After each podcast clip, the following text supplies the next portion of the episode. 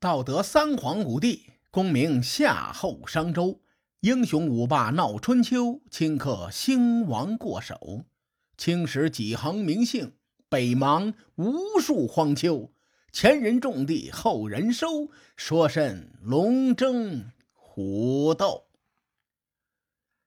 上期节目咱们说到，重耳被楚成王招待的时候，秦穆公派使者来楚国，邀请重耳到秦国一叙。关于这件事情呢，还得从太子羽在秦国做人质的时候说起。当年秦晋两军在韩原是一场大战，最终呢，晋国败北。然后晋惠公割让河西之地，并且将晋国太子羽送到了秦都雍城做了人质，同时还把自己的女儿妾也送到了秦国做侍女，这才平息了秦穆公的怒火。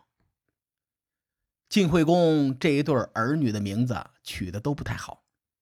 太子羽的羽是外面一个口，里面一个幸福的幸，这个字的本意是指受控制的禁区，而女儿妾的名字呢，就是妾室的妾。这里面是有渊源的。当年晋惠公在梁国流亡的时候，梁国的国君将女儿嫁给了晋惠公，这名女子后来为晋惠公生下了一儿一女。梁国国君为他占卜的时候说，男孩将为人质，女儿将为人妾。所以呢，晋惠公将儿子命名为鱼，将女儿命名为妾。根据史料推断，太子羽初去秦国做人质的时候，年纪才十多岁。秦穆公为了笼络他，一直对太子羽照顾有加。等太子羽年纪大一些的时候呢，秦穆公更是把自己的女儿嬴氏嫁给了他。因为太子羽后来登基成为晋怀公，所以呢，这名女子被称为怀嬴。其实这门婚事是不妥的，因为秦穆公的老婆秦穆姬是太子羽的姑姑，所以说太子羽和怀嬴这属于近亲结婚呐。近亲结婚这事儿，咱们先放一边啊，因为后面还有更奇葩的。秦穆公如此对待太子羽，其实相当于在太子羽身上做政治投资，期待对方将来成为晋国国君之后，能够改善秦晋两国的关系。到了公元前六百三十八年，也就是太子羽在秦国做人质的第七年，这个时候晋惠公身患重病。消息传到秦国之后，太子羽心里顿时就急了。这哥们儿就琢磨：我母亲的梁国被秦所灭，我又在秦国做了多年的质子，一直没机会在晋国培养自己的心腹。如果我爹一病不起，晋国那帮大夫恐怕会立别的公子为太子，留给我的时间已经不多了。于是。太子羽和妻子就商量，夫妻二人一起逃回晋国。然而他的妻子怀嬴说：“你身为一国的太子，在秦国忍辱负重多年，真是为难你了。我爹让我嫁给你，是为了稳住你。如果你想逃回晋国，我父命在身，没办法跟你一起去，但我不会走漏风声的。”太子羽担心晋国政局不稳，迟则生变。于是呢，这个大猪蹄子一狠心，抛弃他的妻子，自己逃回了晋国。秦穆公得知太子羽不辞而别，非常的气愤，啊，肝儿都绿了。他虽然是以质子的身份滞留秦都，但秦穆公也对他进行了政治投资啊，还将女儿嫁给他。结果呢？秦穆公的这个女婿一声招呼都没打就跑了，简直不把秦穆公放在眼里。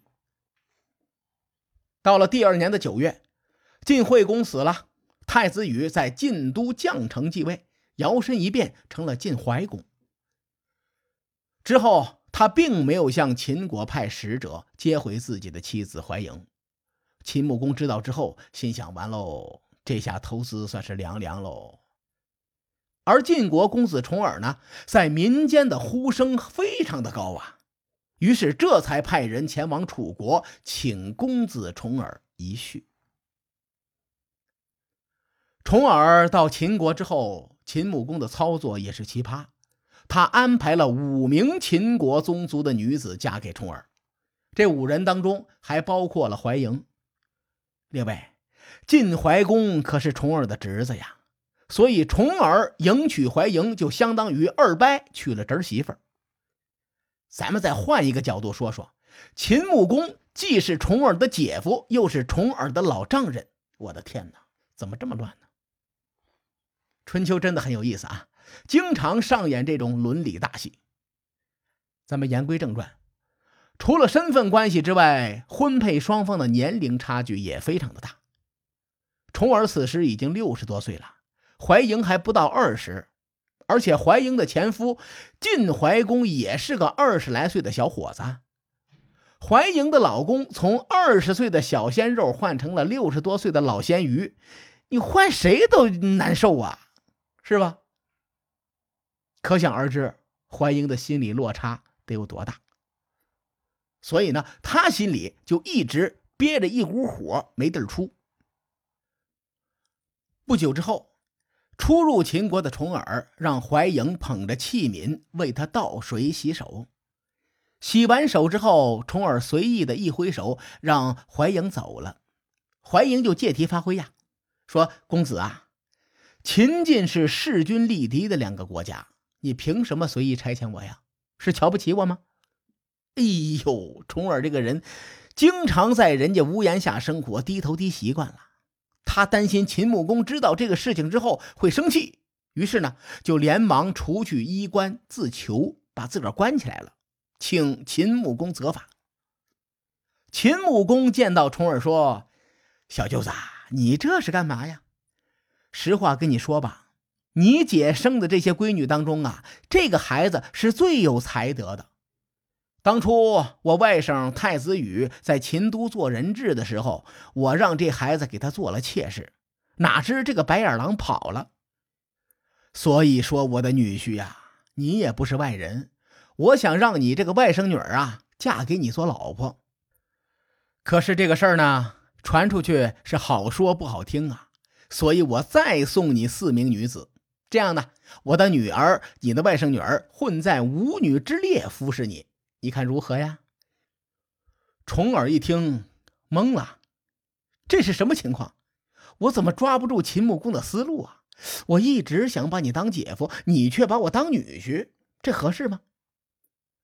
重耳手下旭臣劝他说：“公子啊，我劝你还是答应了这门亲事吧。你娶了怀莹，对你复国大业有帮助。”重耳还是想不通，又去找胡彦询问。胡彦说：“外甥啊，咱们都打算将你的侄子的国君之位取而代之了，你怎么还会对娶他的妾室有思想包袱呢？”重耳一听，有些崩溃呀，心说：“舅舅啊，想不到你是这种人，你居然让我乱伦。”于是重耳还是不甘心，又去问赵崔。赵崔说：“想要秦国国君向我们伸出援手，我们必须要先服从他的意愿。”娶不娶怀莹并不是问题，问题是怎么娶。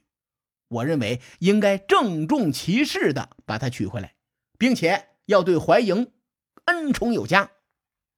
如此一来呢，秦国国君自然会对我们有好感呐，出兵帮助咱们回国那就不在话下了。